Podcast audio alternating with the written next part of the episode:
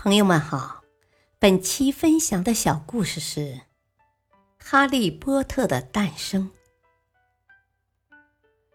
一所普通的大学里，有一位普通的女孩，她家境平凡，相貌普通，但她有着丰富的想象力。大学的宽松环境让她有了更多的想象空间。美丽的仙女，蓝蓝的天空。青青的草地，有时还有巫婆、魔鬼。他们之间的许多离奇故事，常在他脑海里萦绕。他把这些想法写下来，并以此为乐。有一位和他同校的男孩，举止言谈与童话里的一样。他觉得他就是他的白马王子，他爱上了他。他和她约会了，他会在约会的时候把刚刚想到的童话讲给他听，而他觉得这是不切实际的幻想，他受不了了，对他说：“啊，你已经二十三岁了，却看起来像永远长不大。”于是弃他而去，但他并没有因为失恋而消沉。二十五岁时，他来到了极具浪漫色彩的葡萄牙，找到了一份英语教师的工作。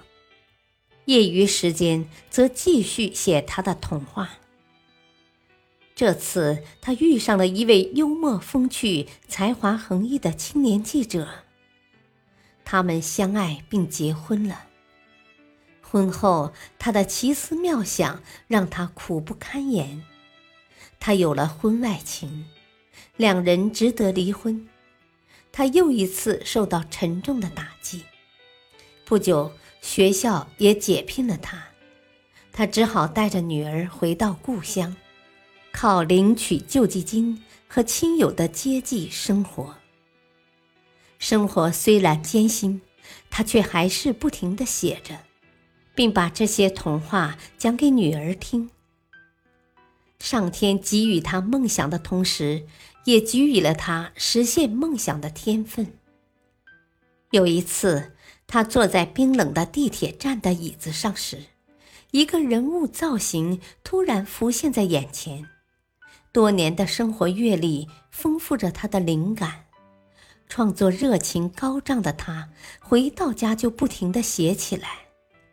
他的长篇童话《哈利波特》。就这样横空出世了，销售量达到数百万之多。他就是《哈利波特》的创造者，J.K. 罗琳。大道理：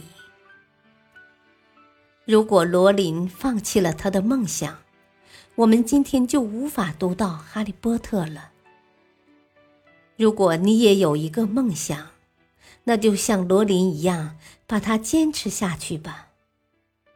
大多数的时候，上天在给予你梦想的同时，也给你设置了重重障碍。只要坚持不懈的向梦想努力，必然得到丰厚的奖赏。感谢收听，再会。